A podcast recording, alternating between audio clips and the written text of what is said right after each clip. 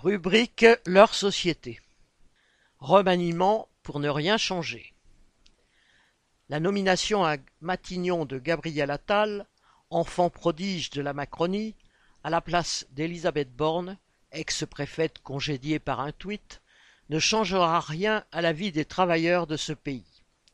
Les premiers ministres se suivent, les castings gouvernementaux se renouvellent, des premiers de la classe ambitieux remplacent de vieux briscards blanchis sous le harnais, sans que la politique menée ne varie.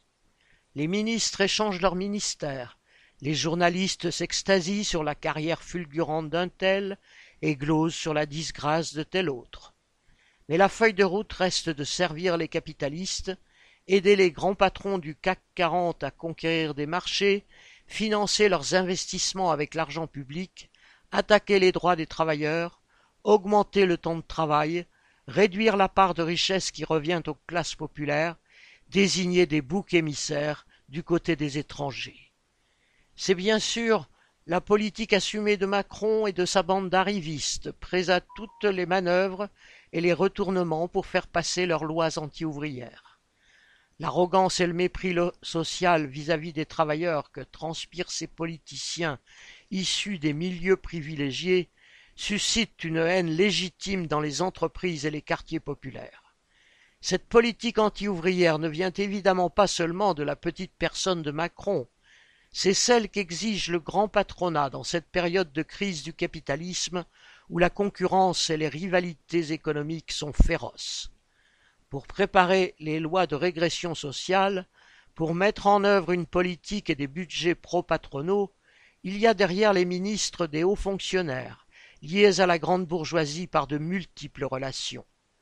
Pendant que les premiers s'agitent un moment dans la lumière avant de quitter la scène, les chefs de cabinet, les conseillers divers, les préfets, les hauts gradés de l'armée agissent en permanence dans l'ombre de l'appareil d'État. Élection après élection, les têtes ont changé à l'Élysée, à Matignon ou au Parlement.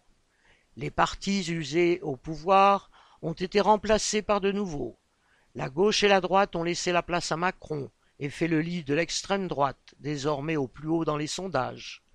Mais la politique menée, elle, n'a pas varié, ou plus exactement, chaque équipe au pouvoir a aggravé les attaques anti-ouvrières de la précédente, car tous ces partis de gouvernement sont respectueux de l'ordre social existant, du pouvoir absolu que les capitalistes exercent sur la marche de l'économie.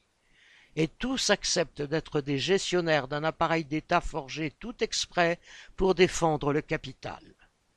C'est cet appareil d'État que les travailleurs devront abattre pour changer leur sort. Le changement des marionnettes qui le décorent ne leur est d'aucune utilité. Xavier Lachaud